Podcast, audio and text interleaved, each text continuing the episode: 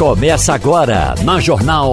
Opinião com qualidade e com gente que entende do assunto. Com Geraldo Freire, Romualdo de Souza, Wagner Gomes e jornalistas do Jornal do Comércio, deixando você bem informado. Passando a Limpo. O Passando a Limpo tem na bancada Wagner Gomes, Igor Maciel e Romualdo de Souza. Já podemos? Temos para conversar com a gente, logo nessa cabeça de programa, o ex-presidente Lula. Nos escuta bem? Eu estou ouvindo bem. Então tá bom. Prazer recebê-lo aqui e vamos falar para o mundo, tá certo? Tá certo. De Recife para Paris. Aí tá certo. Hum, oh. Como eu, como eu vou, uh, uh, certamente o tempo não vai permitir, eu só vou uh, lhe fazer uma pergunta. Queria lhe fazer uma pergunta talvez um pouco demorada. Porque o senhor tem na, como companheiro de chapa um candidato a vice que não é um candidato qualquer. O senhor tem Geraldo Alckmin. Convencionou-se se colocar como vice um candidato que não perturbasse, que não que não criasse dificuldade e que também não fizesse nada. Se a gente for para uh, uh, o, o finado Zé Alencar, ele passou oito anos com o senhor. Nesses oito anos, a única coisa que ele fazia era reclamar da taxa de juros e o senhor achar graça, deixava para lá. Bom, aí eu lhe pergunto, qual, é o, qual pode ser o papel de Geraldo Alckmin sendo vice-presidente no governo de Lula? Ô, Geraldo, primeiro, bom dia, bom dia ao povo de Recife, bom dia aos ouvintes do programa Supermanhã, bom dia aos ouvintes da Rádio Jornal. Eu quero dizer que é um prazer falar com o Pernambuco outra vez, falar com você. Eu estou percebendo que você tem vários companheiros que vão participar da entrevista.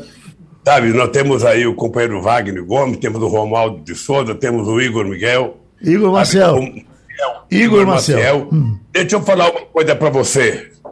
Eu fui candidato em 89, 94, 98, uh, 2002, 2006. Eu só tive uma vez um candidato do PT, que foi em 94 o companheiro Aloysio Mercadante, porque o Bisol desistiu.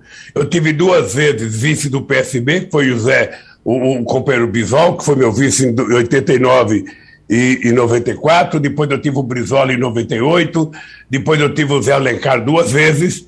E agora eu estou com o Alckmin. Ora, para mim é muito importante fazer essa aliança com o governador Alckmin, primeiro pela representatividade que ele tem, ou seja, é um político que tem 20 anos na governança de São Paulo, é um político muito, muito preparado, é um companheiro que nós disputamos duas eleições, trocamos ofensas, que é próprio de política, como jogo de futebol.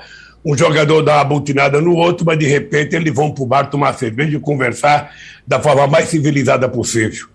Eu acho que o Alckmin ele é um, um, uma coisa que vai completar a necessidade que eu tenho de falar com outros segmentos da sociedade, não apenas em São Paulo, mas no Brasil inteiro. E eu acho que ele vai me ajudar a fazer um governo melhor do que eu já fiz quando governei esse país de 2003 a 2010. O senhor reconhece que quando pegou o governo da outra vez, pegou numa situação bem melhor do que agora, se por acaso o senhor pegar. Concorda? Não, é bem melhor, mas vamos ver como é que estava o governo. O governo, quando eu peguei em 2003, tinha uma inflação de 12%, de, de, tinha um desemprego de 12%, tinha uma dívida externa de 30 bilhões de dólares, o Brasil não podia pagar suas exportações, tinha uma dívida pública interna de 65% e o Brasil não tinha nenhuma reserva internacional. O que aconteceu é que em cinco anos a gente consertou esse país. E agora nós vamos pegar o Brasil numa situação pior, não apenas do ponto de vista econômico, do ponto de vista de crescimento, do ponto de vista social, do ponto de vista sanitário. Nós vamos pegar um país em que as instituições foram, foram, foram destroçadas, ou seja, é preciso então ter certeza que nós vamos reconstruir este país para a gente voltar à civilidade para a gente voltar à normalidade, para a gente aprender a conviver democraticamente na diversidade, em que as pessoas se encontrem na rua, se cumprimentem, se encontrem num restaurante, pode ter disputado uma, uma campanha, mas as pessoas não são inimigas, as pessoas são adversárias apenas.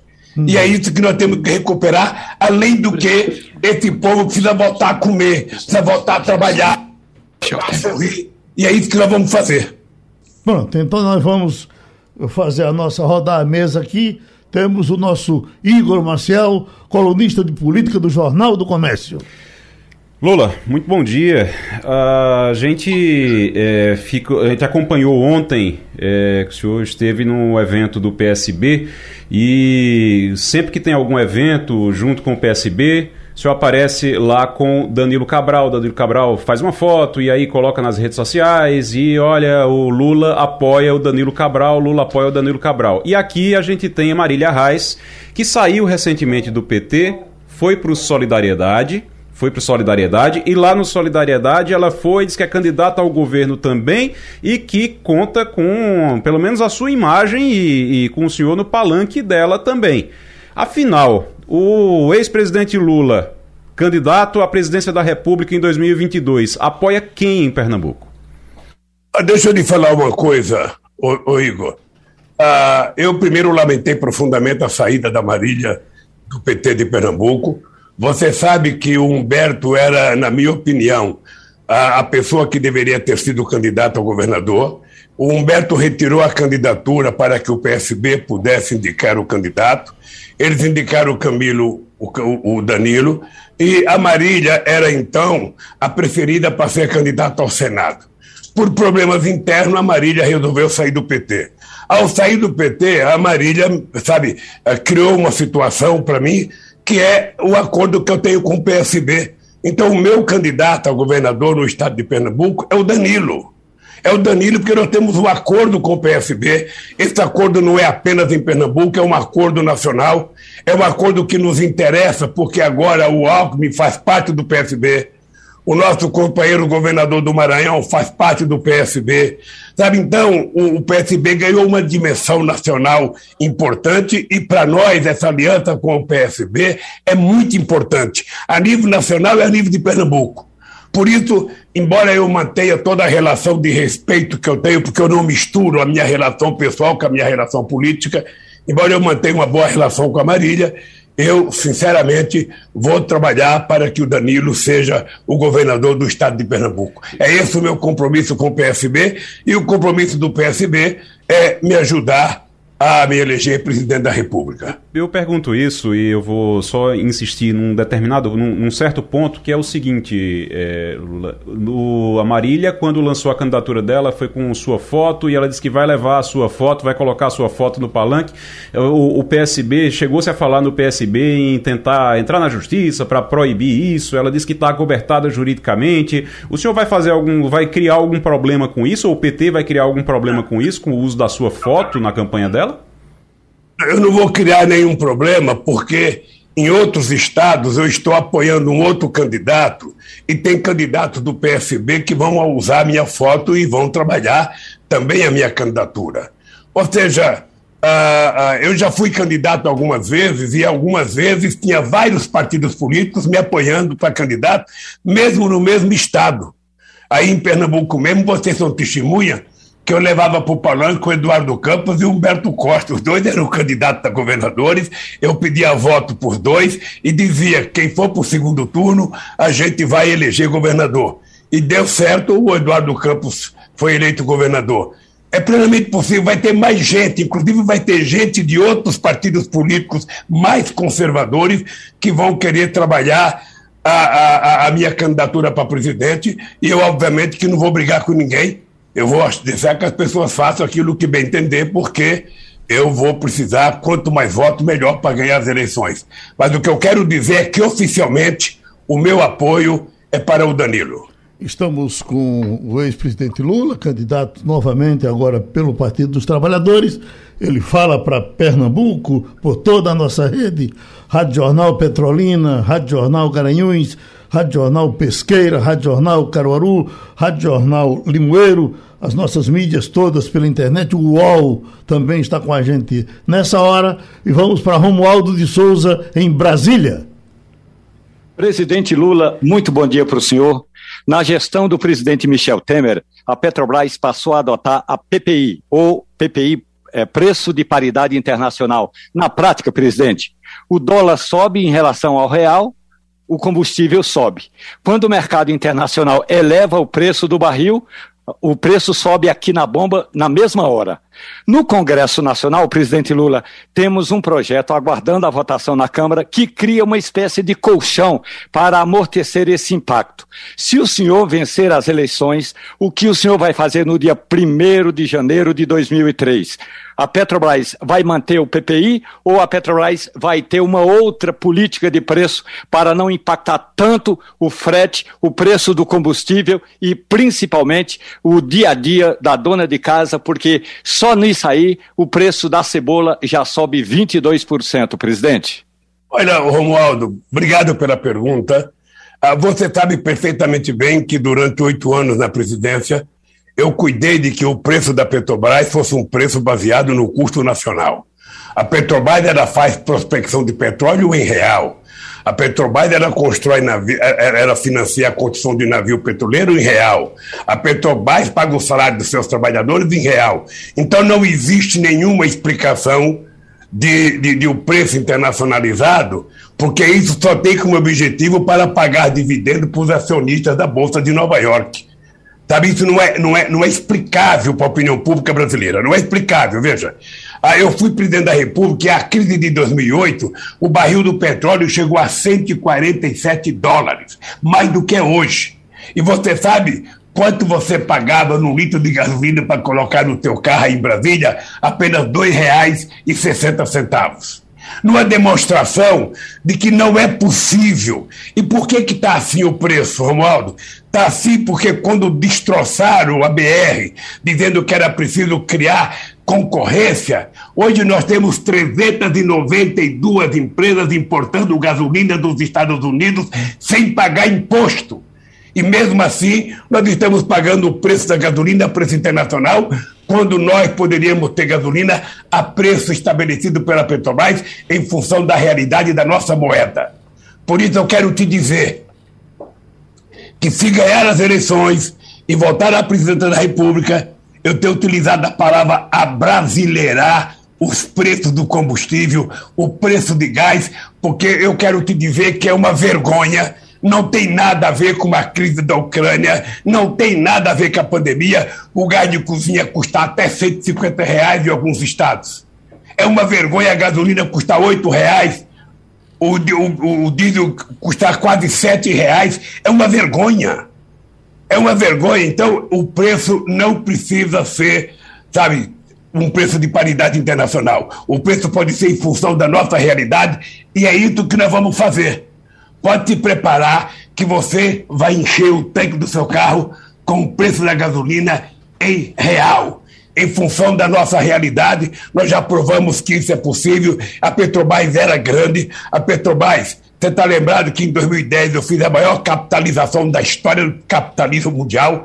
Capitalizamos em 70 bilhões de reais da Petrobras para se transformar na segunda empresa de energia do mundo e eles estão fatiando e tentando vender. Nós hoje não temos a refinaria produzindo a quantidade de gasolina que nós queremos, que nós precisamos, porque eles demoraram para concluir a refinaria Abreu e Lima, eles destroçaram a ideia da refinaria em Fortaleza, da refinaria no Maranhão. Ou seja, então o Brasil hoje não refina a quantidade de gasolina que precisa, porque o Brasil precisa fazer novas refinarias. Ou seja, isso chama-se incompetência gerencial. E nós vamos mudar isso. Agora é Wagner Gomes que participa. Presidente, é, eu tenho aqui em posse uma pesquisa que foi divulgada ontem pelo Instituto Futura, feita por encomenda do Banco Modal, e eu tenho um recorte aqui que é bastante interessante, presidente, que ele pergunta, a pesquisa pergunta ao entrevistado aqui o seguinte: se você fosse presidente da República, qual seria a sua prioridade considerando as opções? Eu vou ler de baixo para cima. A Quarta opção aqui aparece, em quarto lugar aparece reduzir o desemprego com 14,9%. Em terceiro lugar, melhorar a educação pública com 17,9%. Em segundo lugar, melhorar a saúde pública com 18,6%. E em primeiro lugar, presidente, o combate à fome com 20,9%. Eu estou trazendo esse recorte aqui porque a gente está vendo muita discussão em torno dos pré-candidatos e quase nada de propostas. Até agora a gente não viu ninguém dizendo, olha, vou começar a consertar esse país a partir de tal ponto. Então, era isso que eu queria saber do senhor, caso o senhor seja é, eleito, o que é que o senhor pretende fazer a partir de 1 de janeiro de 2023, levando em consideração aquilo que Geraldo já falou, que a situação que o senhor vai herdar, caso seja eleito esse país, vai ser muito diferente daquela de 2003. E quero saber também, presidente, do seu time para consertar esse país. Quem o senhor vai botar em campo? Naquela época, em 2003, a gente sabia que era seu time, estava todo mundo aparente. Nomes como José Genuíno, José Disseu e Dilma Rousseff vão entrar em campo também agora, presidente? Não, primeiro que ninguém sabia meu time em 2003. Ninguém sabia. Porque eu escolhi meu time depois que eu ganhei as eleições. Veja, é, é, preciso ter cuidado, porque quando tem pessoas que falam que é preciso escolher o time antes, se você escolher o time antes de ganhar as eleições, você pode não ganhar as eleições. Porque você começa a gerar discórdia dentro do seu próprio time. É preciso ter muito cuidado. Até no futebol, os técnicos só escalam o time na hora de entrar em campo, porque senão ele vai criar uma zorra total dentro do vestuário. Então eu queria te dizer o seguinte: você é pernambucano e você sabe que em 2011 o desemprego aqui nesse estado era de apenas 4,7%. Você sabe que quando eu fui presidente, Pernambuco crescia a números equiparados à China. E em 2021 nós tivemos um desemprego de 20% no estado de Pernambuco. Ora, então veja, a fome a gente tinha acabado, você se lembra? Você se lembra das antigas frentes de trabalho, em que as pessoas ficavam que nem um franguinho ciscando de um lado para o outro, com a pavinha jogando terra, sem produzir nada? E você se lembra da glória que foi a transposição do Rio São Francisco, a quantidade de adutoras que nós fizemos aqui, a política de cisterna para você levar água para cada das pessoas pobres. Então, veja, nós sabemos como acabar com a fome. Nós fizemos o projeto mais importante que foi adotado pela ONU como o melhor modelo de transferência de renda que já aconteceu e foi a, a ONU tentou induzir que todos os países em desenvolvimento adotassem dois programas nossos, na verdade três. O programa da cisterna, que nós fizemos 1 milhão e 400 mil cisternas, o programa Luz para Todos, que levava luz elétrica aonde as pessoas viviam na base do candeeiro, e o programa Bolsa Família, dando o cartão para a mulher, porque a mulher saberia transferir aquilo em alimento para os seus filhos. Ou seja, esses programas foram modelo de programas brasileiros adotado pela ONU para que o mundo acabasse com a miséria. Nós sabemos como acabar com a fome. Nós sabemos como diminuir a pobreza. Nós sabemos como inserir o povo no mercado de trabalho. Porque quando nós fomos presidente da República, nós tínhamos 22 milhões de empregos com carteira profissional assinada. Vocês sabem o que nós fizemos em Pernambuco. Vocês sabem o que nós fizemos no Nordeste brasileiro. Vocês sabem a quantidade de indústrias, a quantidade de benefícios que foi feito nessa região. Um programa como Minha Casa Minha Vida, que fez mais casa do que em qualquer outro momento da história desse país, inclusive casa para as pessoas pobres que não podiam pagar. Isso acabou. Isso acabou, então o país está com muito desemprego, o país tem 19 milhões de pessoas passando fome, tem 106 milhões de pessoas que estão com algum problema de segurança alimentar. Eu só posso te dizer que isso não é um fenômeno da natureza, isso é um fenômeno chamado falta de vergonha na cara de quem governa este país. Porque quem governa o Brasil hoje não conversa com o governador, não conversa com o prefeito, não conversa com o empresário, não conversa com o radialista, não conversa com o sindicalista, não conversa com ninguém. Só sabe contar mentira através do fake news, só sabe contar mentira através das suas lives.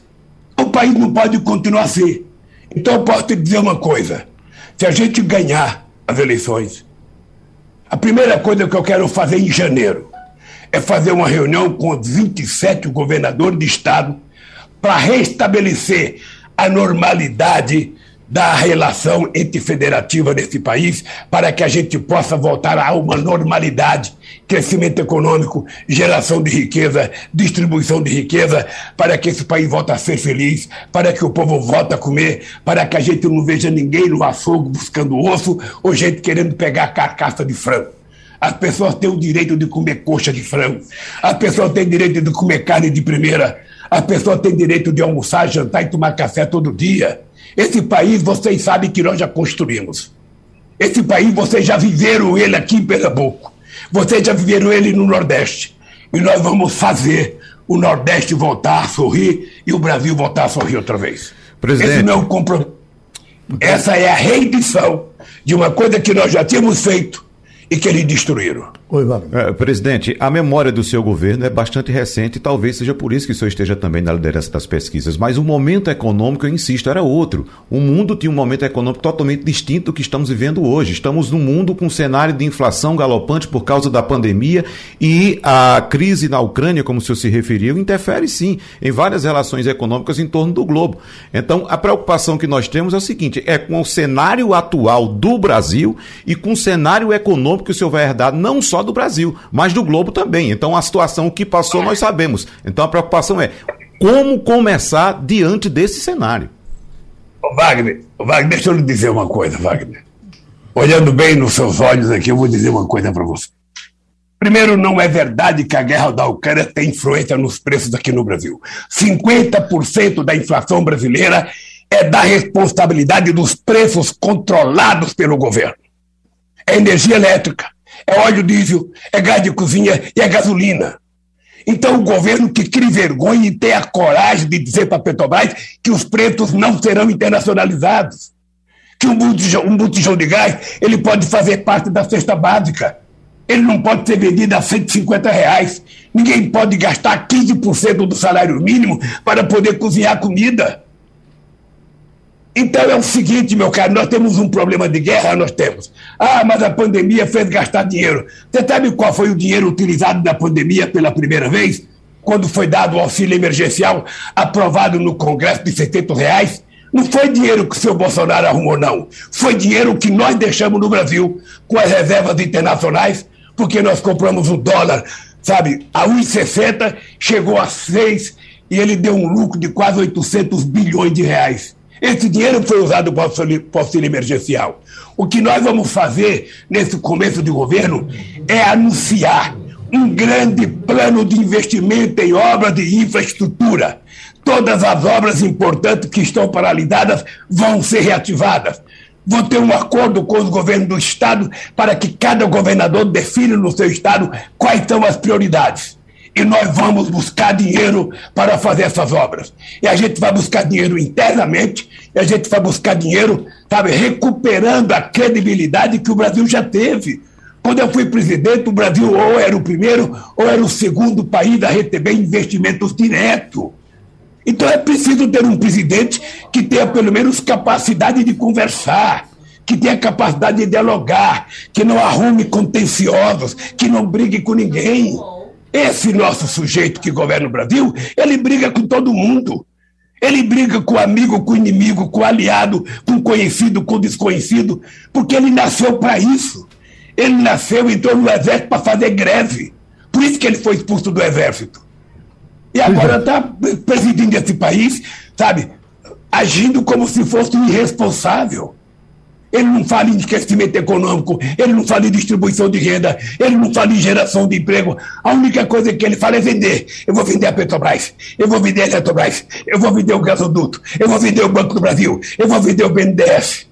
Sabe uma coisa que eu vou fazer, ô Wagner? Eu vou transformar o BNDES num grande banco de investimentos para pequenas e médias empresas brasileiras. Nós vamos incentivar o empreendedorismo nesse país.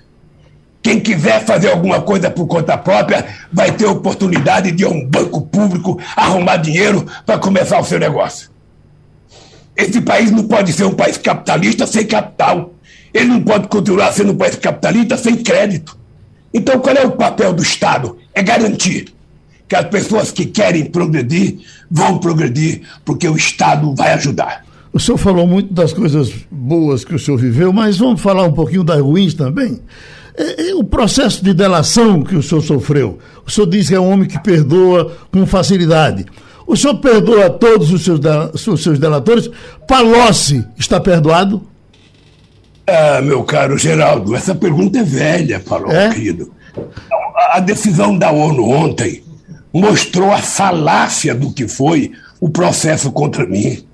A decisão de não me deixar ser candidato, a decisão de me prender, Ontem a ONU deu um chute nisso e mostrou a pouca vergonha que foi feito para evitar que o Lula fosse presidente da República em 2018.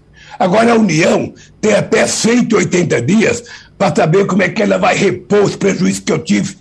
Bom, o correto seria revogar o mandato do Bolsonaro e me colocar na presidência. Como já está no fim, eu também não quero no fim.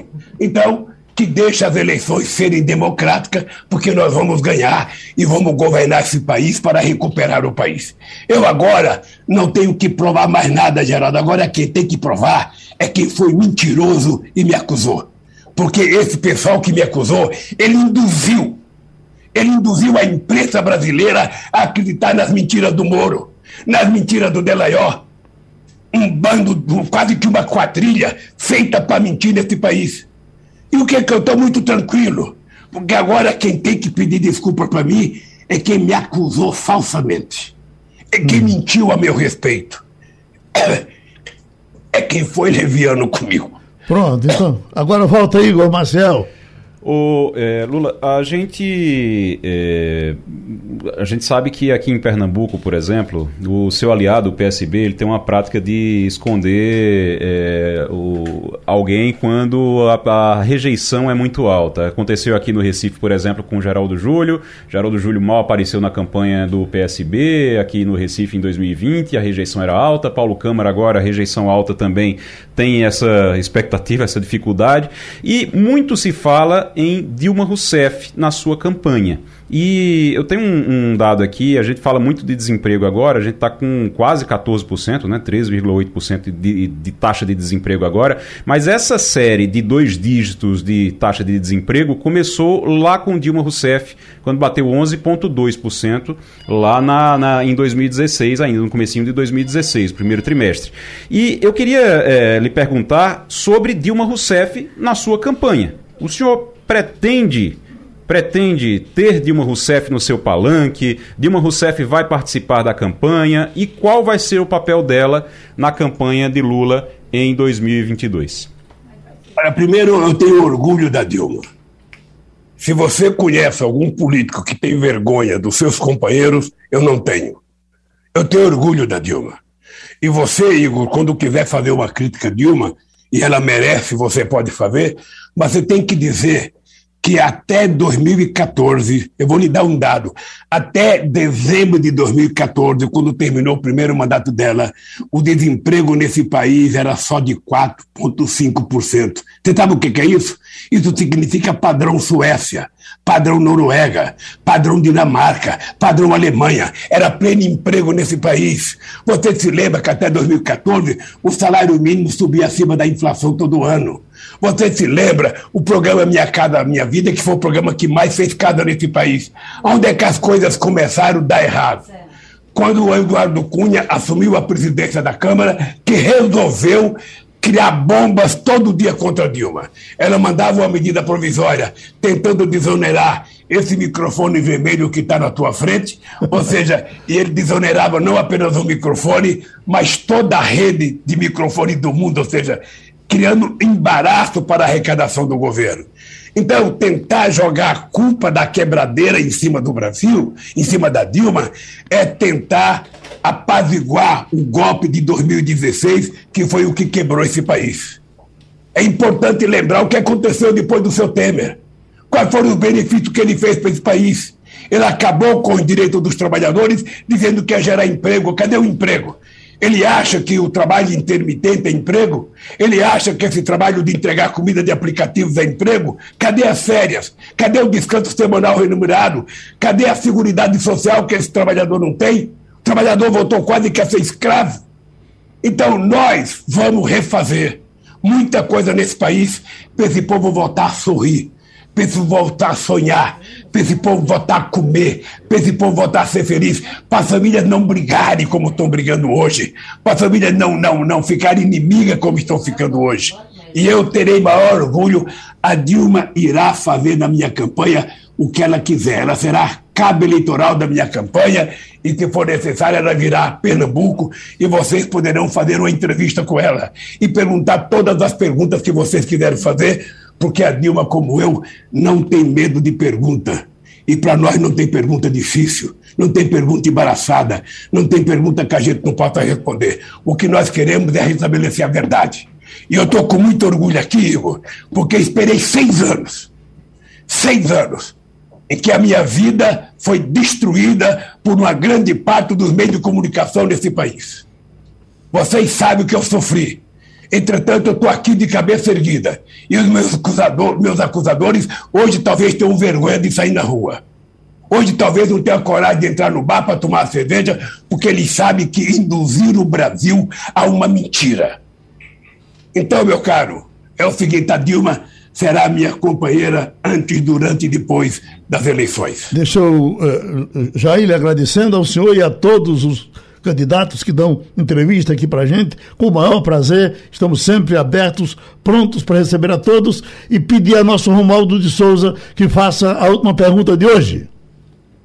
Presidente, por gentileza, a gente está falando em fome no Brasil, mas os partidos políticos, incluindo o seu partido, o Partido dos Trabalhadores, aprovaram um fundão eleitoral, presidente, de quase 5 bilhões de reais. E esse dinheiro foi espetado na conta do contribuinte do cidadão. Esse dinheiro poderia ser usado, inclusive, no enfrentamento desses programas aí eh, de enfrentamento à fome, ao desemprego. O que o executivo, nas suas mãos, fará com o Congresso, que é aprovar um fundo de 5 bilhões de reais para a campanha eleitoral, além do fundão que todo ano os partidos recebem para administrarem suas despesas? Olha, primeiro eu sou favorável ao financiamento público de campanha, que é uma das formas de você acabar com a corrupção empresarial nesse país junto aos partidos políticos. Tá? Segunda coisa, querido companheiro Romualdo, é que você deveria falar não do, do fundo eleitoral, você deveria falar do orçamento secreto, que é a vergonha do século XXI. Um orçamento que envolve quase 20 bilhões de reais, em que o presidente da Câmara distribui para quem quer, para que deputados saiam aí tentando fazer acordo com prefeitos. Essa é uma vergonha nacional.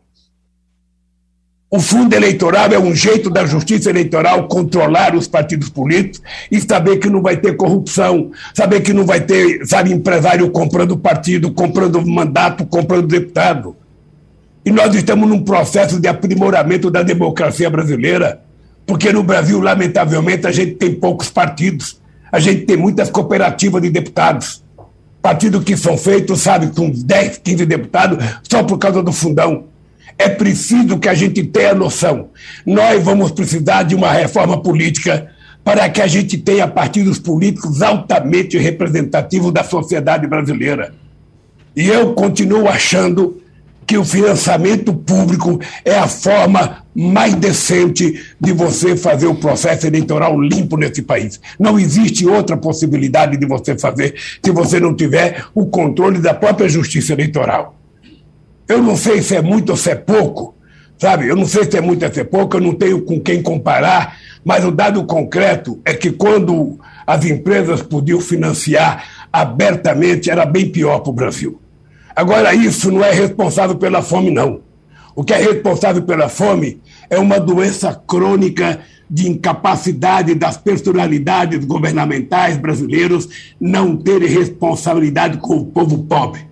E quem está falando com você, Romualdo, é um pernambucano que saiu da Caetés com sete anos de idade, comeu pão, comeu pão pela, pela primeira vez com sete anos de idade, e eu provei que a pobreza não é um problema nesse país. A pobreza é a solução na hora que você faz com que chegue recurso no bolso desse povo e ele possa comprar, ele possa trabalhar, ele possa receber salário, ele possa consumir. Quando ele faz isso, a companhia cresce, o comércio cresce, a indústria cresce, o setor de serviço cresce e tudo vai bem.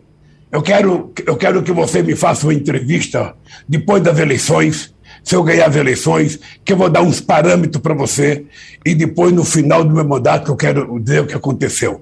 Eu vou terminar dizendo o seguinte: tá? nós pegamos esse país com uma dívida de 30 bilhões. Nós pagamos os 30 bilhões e ainda emprestamos 15 bilhões para o o FMI. Nós pegamos esse país com uma dívida interna pública de 65% e nós deixamos com 32%. Nós fizemos uma reserva internacional de 370 bilhões de dólares. O Brasil nunca tinha tido reservas internacionais. Nós fizemos. E é essas reservas internacionais que não permitiu que o país quebrasse agora com essa crise toda. Então, nós vamos reeditar com mais competência, com mais colaboração da sociedade, com mais participação, sabe, dos partidos políticos, do movimento sindical, das igrejas, a gente vai reeditar uma política de recuperação e da decência do povo brasileiro. Ninguém precisa mendigar o prato de comida todo dia. As pessoas têm que trabalhar, receber um salário e com o salário do seu trabalho as pessoas vão sustentar sua família. Este país, eu garanto para vocês que nós vamos entregar quando terminar o meu mandato. Pronto, um abraço para o senhor, muito obrigado. Como agradecemos aos outros que já falaram e aos próximos que vão falar, porque é assim que a gente gosta de fazer aqui no Passando a Limpo. Estamos com o representante da Polícia Militar de Pernambuco e vamos conversar com relação a essas providências que estão sendo ou serão tomadas uh, para a torcida no estádio, uh, usando como argumento a questão da segurança. Eu, quando defendo a, o rádio de pilha na mão das pessoas que vão para o estádio, eu não estou legislando em causa própria. Eu estou falando em nome das pessoas que precisam da informação. Eu trabalhei em futebol durante quase 30 anos. Eu, no meu tempo, eu chegava no estádio aí perto das 10 horas da manhã, em dias de clássico, e saía de 10 horas da noite.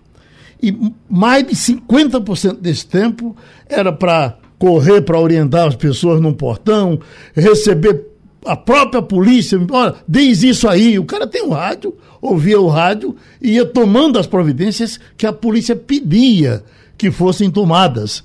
E aí, de repente, quando se diz que esse equipamento não pode eh, eh entrar no estádio, o que diabo é que está acontecendo? Aí vamos admitir que ele diga, não, hoje as pessoas escutam pelo celular. As pessoas devem escutar pelo celular, pelo rádio, da forma que elas quiserem. Até porque eu desconheço que alguém tenha matado alguém com uma porrada de rádio em algum lugar do mundo. Vamos conversar com ele. Esse assunto eu não.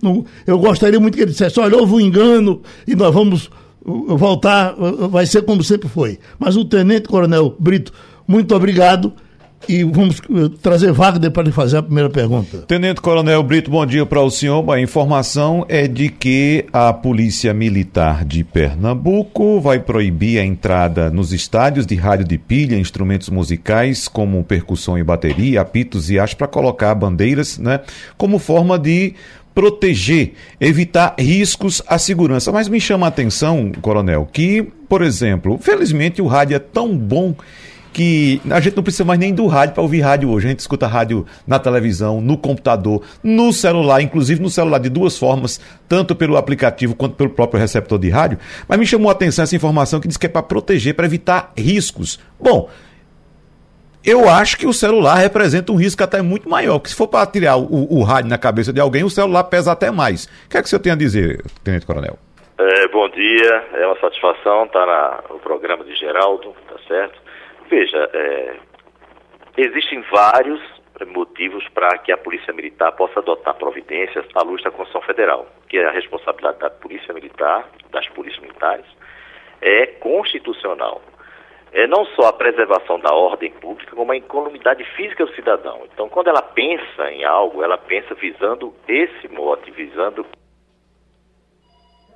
de fazer com que o cidadão tenha seu direito de ir e vir em segurança e contra Muitos objetos foram listados desde as Copas da Confederação, como também a Copa do Mundo, por orientação da FIFA, então, protocolo internacional, que não seria possível adentrar os estádios, exatamente por esse motivo, para que não pudesse ser arremessado e atingir alguém e causar uma lesão corporal. No guarda-chuva, bolsas, mochilas, né, é, capacete, etc. Isso aí já está pacífico na sociedade. Houve, na verdade, uma a gente está tendo dificuldade tá de. Tendo umas interrupções aí. É, algumas né? interrupções. Agora, Deixa eu ver se. Porque eu também, eu, eu por exemplo, eu estou aqui acompanhando um pouco o que o Coronel está dizendo eu tô aqui com um sapato que pesa muito mais do que meu rádio. É, é então eu, eu vou ter que ir descalço? Não, Geraldo, mas veja só, esse equipamento aqui pesa mais do que muitos rádios. Ah, um mas, celular mas, mas pesa você ainda mais. pode dizer, é. você ainda pode dizer, ainda dá para argumentar, por exemplo, ah, mas o celular é um objeto mais caro, a pessoa não vai jogar para se perder. Mas o sapato, meu sapato é pesado também, rapaz. Se eu jogar na cabeça de alguém, machuca. E tu pensas que rádio é barato também? Não, né? Geraldo mesmo comprou um rádio agora de dois mil reais. Ele vai jogar esse rádio na cabeça de alguém? pois é. É, mas vai assim, jogar. É uma coisa que mas vamos voltar. Pois não, tenente. Fica à vontade. Tenente Coronel, fica à vontade. Pronto, Geraldo. Eu não sei se vocês copiaram a minha última frase.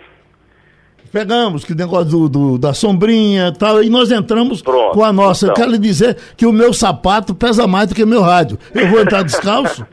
Olha, é, Geraldo, essa medida com relação ao rádio, medida restritiva anunciada foi suspensa. Aê! Ela será melhor estudada. Então pode avisar seus os seus ouvintes, a sociedade em geral, que essa medida está suspensa. A corporação vai melhor avaliar e tratar disso com o grupo de trabalho futebol. Coronel, olha, não fale mais nada. Vamos bater palmas para o senhor. Palmas para a Polícia Militar de Pernambuco. Todo mundo tem o direito de ir e voltar. E, a, e, as coisas Geraldo, funcionam. Geraldo, você tocou, Ótimo. Você tocou num ponto importantíssimo. Veja a arma que a polícia militar tem à disposição o rádio.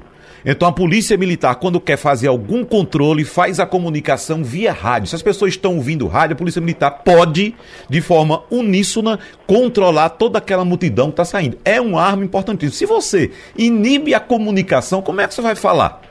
Com essas pessoas. Coronel Como é Brito, muito obrigado. Felicidade para o senhor e para a Polícia Militar de Pernambuco. Eita, mas Romualdo, nós falamos ontem aqui, ou anteontem, na questão de, de Ciro Gomes, que tinha propostas e tinha uh, se apresentado bem no congresso uh, que você assistiu, mas é impressionante, rapaz, como parece que não, não tem um auxiliar, não tem um conselheiro, alguém que fique junto de Ciro Gomes para dizer, velho, te segura, vamos devagar.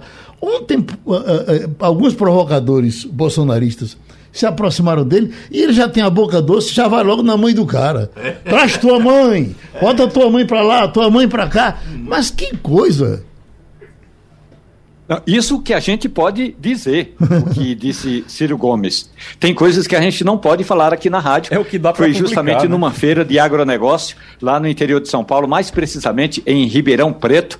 E aí Ciro Gomes perdeu as estribeiras. Eu posso confidenciar ao nosso ouvinte o seguinte: quando o Ciro Gomes esteve com os prefeitos, ele também estava acompanhado com, do economista e deputado federal Mauro Benevides Filho, que é quem cuida da agenda econômica e financeira de Ciro Gomes. Ele, esse sim, é alguém ajuizado. E aí ele tem dito o seguinte: que tudo o que ele Mauro Benevides, diz à imprensa, diz aos, eh, aos empresários, ao setor, digamos aí, da Bolsa de Valores, Ciro Gomes desfaz no dia seguinte, como, por exemplo, nesse bate-boca e nessa agressão aos bolsonaristas lá de São Paulo. Realmente, o ex-governador ex Ciro Gomes ainda não conseguiu ter o equilíbrio necessário de ser xingado sem ter de necessariamente responder algumas coisas, alguns impropérios contra a mãe do xingador. Ô, Geraldo, isso uhum. é igual a apelido. Então, o que essas pessoas, esses apoiadores, foram fazer foi exatamente provocar.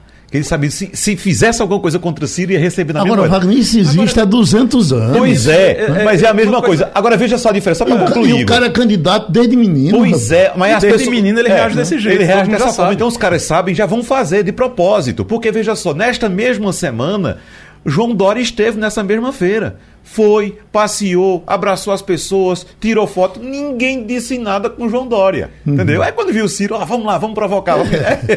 entendeu? Ah, tem, uma coisa, tem uma coisa que todo mundo já sabe. Tem uma coisa que todo mundo já sabe, em toda eleição não muda a forma como tratam, como tratam, como lidam com ele, e ele não muda a forma de agir. Uhum. É Ciro Gomes, desde menino, Agora que é... sabem que se basta provocar ele que ele vai estourar. Agora é, é o seguinte, é se tem um fator positivo é o seguinte, é Ciro. Ele é assim, ele não, não ele fez é nenhuma assim. cena. Ele é, nunca, é, é, é, isso, né? Não tem marketing, não tem cena em relação a isso, não. Ele simplesmente vai lá e, mas e, já, e responde. Já, aqui, mas já era tempo de se controlar um pouco. Já né? é. é mas tem um ditado, é tem, tem, um detalhe, ditado, Geraldo, que diz que na, na, pau que nasce torto nunca se endireita. Então... Mas isso não leva a nada, né? Agora, eu, não, não leva já, Até porque, Geraldo, já, se você o, lê a nota divulgada por Ciro Gomes ontem à noite, diz o seguinte: que Ciro estava visitando a feira de, do agronegócio lá em Ribeirão Preto, foi insultado, sofreu tentativas de agressão física por, Bolsonaro, por militantes bolsonaristas. Aí diz mais: os agressores agiram com violência e com profundo preconceito contra nordestinos, atacando os cearenses. Aí Ciro reagiu à altura e lamenta ter sido forçado a agredir com veemência, mas entende que esse tipo de comportamento fascista deve ser enfrentado ou as milícias bolsonaristas se sentirão no direito de atacar a todos, inclusive a quem não consegue se defender. Essa é a nota do pré-candidato Ciro Gomes. Agora, dessa nota. Vamos até admitir acompanhando o que o Wagner estava dizendo aqui, que não sejam nem bolsonaristas, anarquistas, puro e simples, é, querem é. aparecer numa fita e dizem, ah, vamos provocá-lo. É, vai lá, vai lá, é. onda, entendeu? Agora, se tem uma coisa é, é, verdadeira nessa nota, que eu ouvi também, quem, quem ficou atento ao áudio ouviu, foi preconceito contra o Nordeste. Inclusive, ficavam chamando ele de Paraíba, vai lá para Paraíba, vai, entendeu? Uhum. Então, houve de fato é, gritos de preconceito ao Nordeste nesse ambiente aí. Que eu nem ligo para isso. Eu, se você me chamar de Paraíba, eu já disse a vocês, né? Eu sou uma lesma uh, regional. Entendeu? Uhum. Mas o cara dizer que eu sou paraíba, eu vou me ofender com isso? De jeito nenhum. Mas olha, deixa eu dizer, Romualdo. Se alguém me dissesse que eu sou paraíba, eu diria, infelizmente eu não sou, mas eu gostaria de ser. Viu? Adoro Paraíba. É, eu sou pernambucano, já mas que adoro uma sexta-feira sexta meio relaxada, já que a gente tem recebido notícias boas, uh, uh, Romualdo, você falou já duas vezes em Mauro Benevides, ele é filho daquele antigo, do, do não era do. Um, que foi deputado a vida inteira. Paulo Bonavides. Isso, Mauro Benevides, não, que é, foi inclusive presidente do Senado Federal. Certo. Sim, sim. O Romualdo, ele, é, é, é, quando Lula foi dar a entrevista sobre a transposição do São Francisco, e Lula tinha chegado de uma viagem do exterior e estava com um cara. Enfim, Lula se atrasava muito para os eventos. E aí ficamos, estávamos eu, eh, Ibiapina, que é seu colega, inclusive, quase em Brasília aí, eh, cobrindo para o Ceará, a José Val Peixoto, da Jovem Pan, e como a gente estava esperando muito, alguém trouxe uma ideia, vamos falar o seguinte, cada um conta uma história de um político regional, uma história curiosa. Eu já devo ter dito isso aqui alguma vez, mas estou dizendo agora a Igor, que parece que eu não disse ainda a ele. Aí o, eu contei uma de Roberto Magalhães, você tem 10 ou 12. Eu ia citar Roberto Magalhães quando ele estava falando Pronto. de Ciro, porque tem a, é. é. a mesma. Aí eu contei a de. Eh, eh, aí o Ibiapina contou a do Mauro Benevides, o pai desse, desse rapaz que o Romualdo está falando dele agora. Aí disse o seguinte: que numa eleição, ele candidato ao Senado, numa eleição pesadíssima, difícil, ele no Juazeiro, e, e um público razoável presente ao comício, a, a, pesquisa dava ele lá embaixo, e aí um, um candidato a vereador com, começou a falar e começou a agradar, ele sentiu que a atenção do povo voltou para o candidato a vereador. E o vereador dizia: olhe, eu quero dizer que esse pessoal que está aqui no, no palanque é o mesmo pessoal que Padre Cícero gostava. Padre Cícero estivesse aqui, estava batendo palma para ele. Eu sonhei com isso, eu sonhei que Padre Cícero vinha bater palma. E aí disse que ele olhou de lá, aí veio se esfregando, se esfregando. Chegou no ouvido do cara disse: Me bota nesse sonho. Me bota nesse sonho. Fale no meu nome. Bom, essa conversa que tivemos hoje com o, o, o candidato Lula, né? Uh, Finalmente, porque eh, eh, a gente já entrevistou. Bolsonaro, enfim, ninguém. Fique sabendo vocês que um candidato a presidente da República é sempre bom conversar com ele. É claro. sempre bom ter espaço para ele. E a gente está aqui para isso. Vamos a gente correr... entrevista, Geraldo, até aquele pré-candidato que a gente sabe que não vai ser candidato. É, vamos correr atrás de um para a semana que vem. Gente... Mas aí, aí, veja bem, Sim. Ah, na, uh, ele respondeu tudo? O que é que ele não respondeu respondeu, que você perguntou? Respondeu tudo que foi, é, foi perguntado. Me surpreendeu, inclusive, a forma como Acho ele... que ele foi franco com relação a Dilma. Que com relação a Dilma, que ele, Isso, que ele ali, ele, ele é, porque, porque eu, eu, o que você tinha visto até agora, até o momento que a gente tinha visto, era ele sempre ali tergiversando, digamos uhum. assim. Ele dava uma. Ele dava uma, uma. Sabe, uma aquaplanada ali, falava de Dilma, elogiava ela, mas aí chegava a dizer que ela cometeu erros, realmente. Agora não, ele disse: ó, ela vai está no eleitoral. palanque, vai é. ser cabo eleitoral. A expressão Dilma vai ser cabo eleitoral é muito importante para ela, é importante para ele, é importante para o, o, cenário, para a gente entender também. o cenário, para o PT também. A você, a você Romualdo, ele respondeu? Geraldo, com relação a essa PPI, a política de preço é, é, com a paridade do dólar, o presidente já havia falado outras épocas a favor e contra. Portanto, ele já teve posições dúbias nesse sentido. Agora não, deixou claro que, inclusive, ele vai ter de, man, uh, vai ter de uh, determinar que a liderança, caso ele venha a ser eleito, que a liderança do governo dele trabalhe na Câmara dos Deputados para aprovar esse projeto que já foi votado no Senado e que trata da criação desse fundo para destinar recursos uh, a fim de amortecer os impactos da alta do dólar ou da alta do barril do petróleo lá fora. É evidente que Lula também sabe que o, o, o partido dele, inclusive ele, eh, no caso das eleições, no caso do fundão, olha, é, é bom a gente lembrar, a gente fica falando de combate à fome, mas são 5 bilhões de reais que vão tirar do dinheiro do cidadão, do contribuinte, do imposto do, do contribuinte para financiar as campanhas eleitorais, inclusive as viagens de Lula para cima e para baixo. Então, é, o, o, Lula é, vem falar assim, olha, que defende o, o a, a candidata, é, defende a, as eleições é, com dinheiro é, do contribuinte e não com dinheiro é, dos empresários como era no passado. É uma posição o, que o PT agora vai ter de deixar claro que também é a favor. Embora, vez ou outra, tenha votado a favor e no discurso seja contrário. Só finalizando o que eu estava falando sobre Dilma, que é o seguinte: a gente viu em, em é, é, lá atrás o PSDB escondendo o Fernando Henrique Cardoso. O PSDB escondeu o Fernando Henrique Cardoso, depois percebeu o tamanho do erro que cometeu. Uhum. E hoje está aí, você vê qual é a situação do PSDB nacionalmente, um, é, quase terra arrasada, um negócio é, terrível.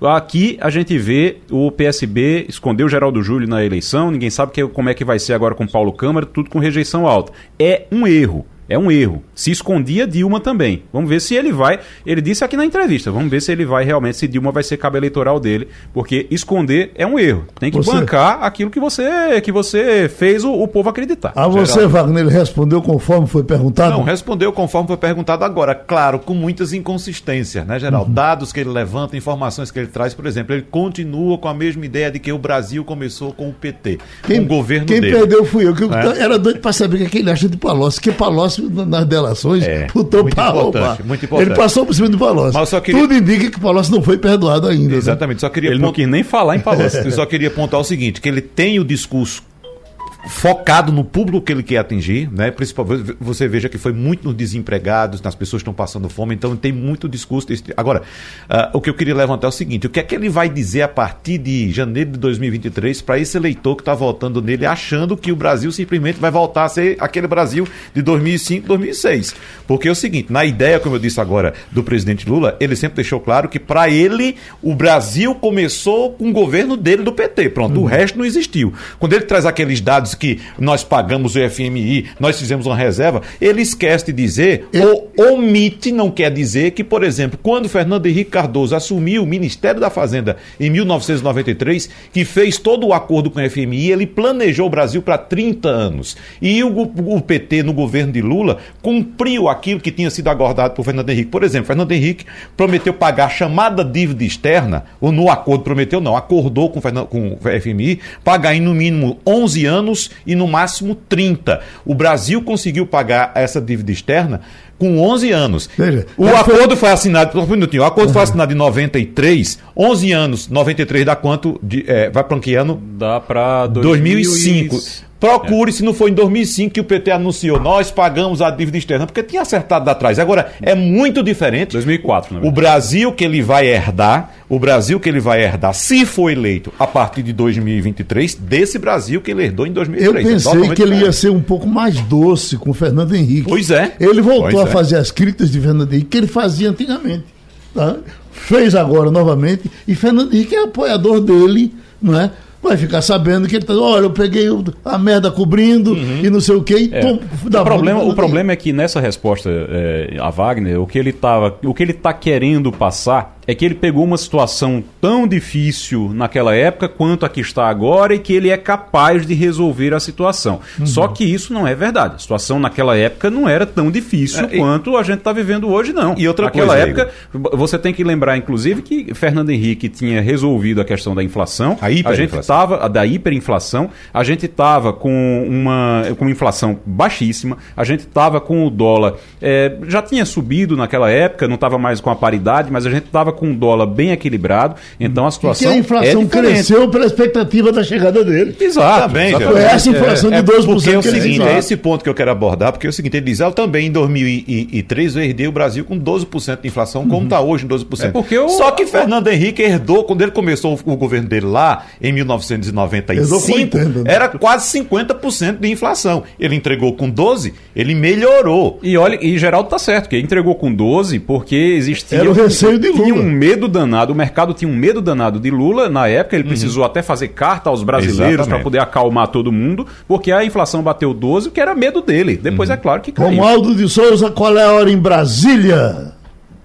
Geraldo, a expectativa aqui em Brasília são 10 horas e 7 minutos, é para o deputado Paulo Benson. Ele é líder do PTB e é um deputado do Pará. Líder do PTB que foi desautorizado por demais colegas na Câmara dos Deputados. Um grupo de parlamentares foi ao Supremo Tribunal Federal e garantiu nos ouvidos do ministro Luiz Fux de que o PDT vai, vai tirar Daniel Silveira da Comissão de Constituição e Justiça. PTB, e é bom que né? todo mundo PTB. saiba, estará no regimento da Câmara dos Deputados deputados, quem nomeia e quem retira um parlamentar de uma comissão é o líder do partido. Paulo Benson disse para mim o seguinte: eu não fui consultado e, por enquanto, está fora do radar tirar Daniel Silveira da Comissão de Constituição e Justiça, porque ele é um parlamentar com todos os direitos, Geraldo. aquilo, Wagner, foi um tiro no pé botar ele nessa, nessa comissão, porque deu um destaque que ele não deveria ter.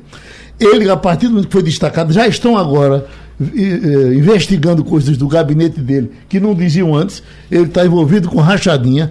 Quando chegar nas milícias do Rio de Janeiro, por aí fora, que talvez ele não tivesse isso se não assumisse uma, uma vice-presidência na Constituição e, Justiça. Tem outro detalhe, Geraldo. A equipe que assessora o presidente da República já identificou que esse ato do presidente, tanto o perdão o indulto ou então a graça, quanto essa atitude de colocar, fazer uma homenagem para ele, né, emoldurar no uhum. Palácio do Planalto, colocá-lo na CCJ, isso não teve uma boa repercussão no público que o presidente quer atingir, que é o, o público fora da bolha. Dentro da bolha, beleza, tá todo mundo batendo palma, certo? Os bolsonaristas estão adorando. Agora fora, não foi nada bom. Isso está identificado. E, e se Bolsonaro botou ele como ministro da Justiça? Ei, é uma, é uma opção. Ele tem o direito de fazer isso. O Ministério da Justiça. A Rádio Jornal apresentou opinião com qualidade e com gente que entende do assunto. Passando a limpo.